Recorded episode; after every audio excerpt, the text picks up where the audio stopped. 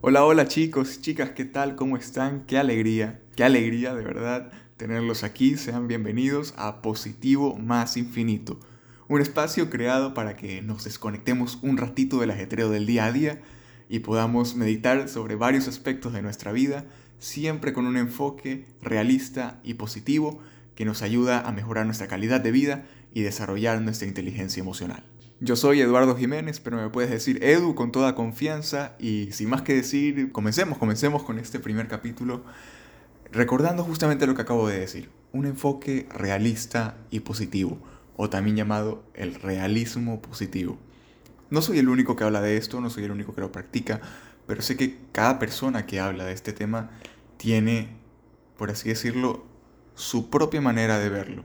Por supuesto, todos compartimos algo en común, que es vivir de forma positiva, pero siempre apegándonos a la realidad. Y yo les voy a contar mi versión, por así decirlo, mi definición de realismo positivo, el cual he venido aplicando ya desde hace unos tres meses y creo que, es algo muy importante y a mí me ha cambiado la vida muchísimo y creo que a ustedes también les puede ayudar bastante. Así que, realismo positivo. ¿Qué es? Bueno, como su nombre lo dice, ¿no? Es vivir de forma realista, pero siempre con un enfoque, enfoque positivo. Se trata de enfrentar y aceptar las distintas realidades que se nos presentan todos los días, que pueden tal vez ser no tan positivas, por medio de otras realidades complementarias que sí son positivas y que nos ayuden a ver estas realidades tal, tal vez no tan positivas de una forma optimista y positiva. Lo voy a explicar con un ejemplo, un ejemplo de algo que me pasó a mí la semana pasada justamente. Yo la semana pasada tenía que dar un examen virtual, ¿no? Estamos en la, en la modalidad virtual todavía debido a nuestra situación actual. Y yo solo necesitaba dos cosas. Mi laptop con batería e internet. Justamente dos horas antes del examen, en mi casa se va la luz debido a un diluvio, a una lluvia muy fuerte que cayó en ese momento. Por lo tanto, me quedé sin internet y, gracias a Dios, sí tenía suficiente batería. Sin embargo, evidentemente, dejé de utilizar la computadora para ahorrar batería. Pero no tenía internet. Por supuesto, en el momento en el que esto sucedió, yo me puse pues muy molesto. La verdad me, me frustré, me entristecí porque decía, justamente lo que más necesito, lo que más necesito en este momento es lo que sé, lo que ya no tengo, ¿no? Se me había ido el internet, se me había ido la luz. Y en dos horas tenía un examen muy importante que tenía que dar en línea. Entonces durante el primer minuto estuve así, pero enseguida dije, a ver Edu, tú estás practicando el realismo positivo desde hace mucho tiempo. Entonces, sé realistamente positivo. Mi realidad en ese momento era que necesitaba internet y no lo tenía porque se me había ido la luz. Entonces empecé a buscar otras realidades que me ayudaran. Y Edu, ¿qué, tipo de realidades son esas? ¿Qué, ¿Qué realidades sacaste para sobrellevar este inconveniente?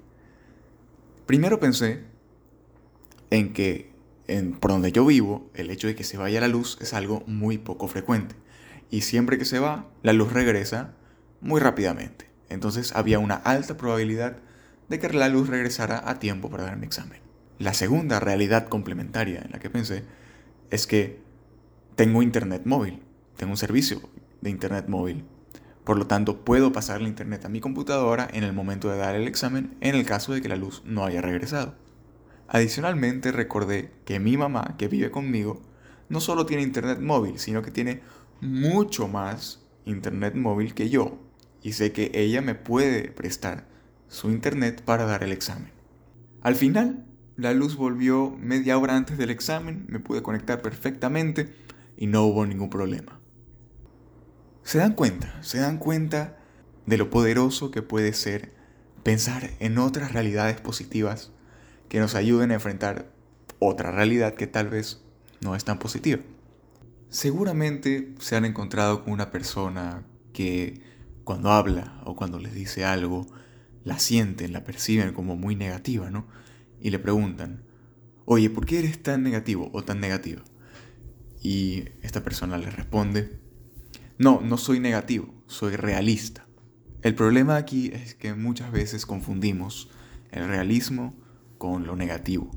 ¿Y cuándo lo confundimos? Cuando vemos la realidad de una forma negativa.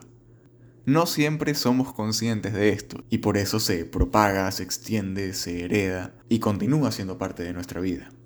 Quizás, tal vez, tú seas también una de estas personas que tiende a ver la realidad con un enfoque negativo y no te has dado cuenta. Este realismo negativo afecta evidentemente de forma negativa a nuestra vida y a nuestras relaciones. Por lo que creo que es muy importante que aprendamos a identificar el realismo negativo primero en nosotros y luego en los demás. Y empecemos a trabajarlo y transmitamos ese mensaje. Trabajemos en nosotros mismos, esforcémonos por empezar a practicar el realismo positivo y si lo identificamos en otra persona, comuniquémoselo.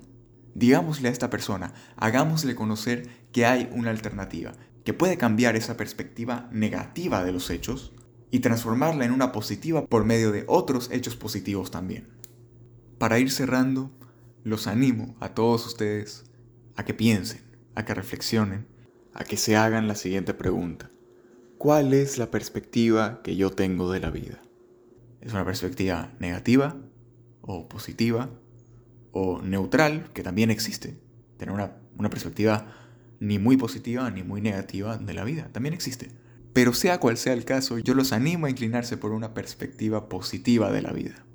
Los animo a creer y a tener la certeza que para cada realidad, para cada hecho negativo, existe otro hecho, una contraparte positiva lista para complementarlo. Y bueno, gracias. Gracias por tu tiempo, gracias por acompañarme y gracias por permitirme acompañarte un ratito de tu día. Te deseo mucha felicidad y mucho éxito en todo lo que te propongas. Y sigamos adelante. Vamos, que sí se puede. Chao.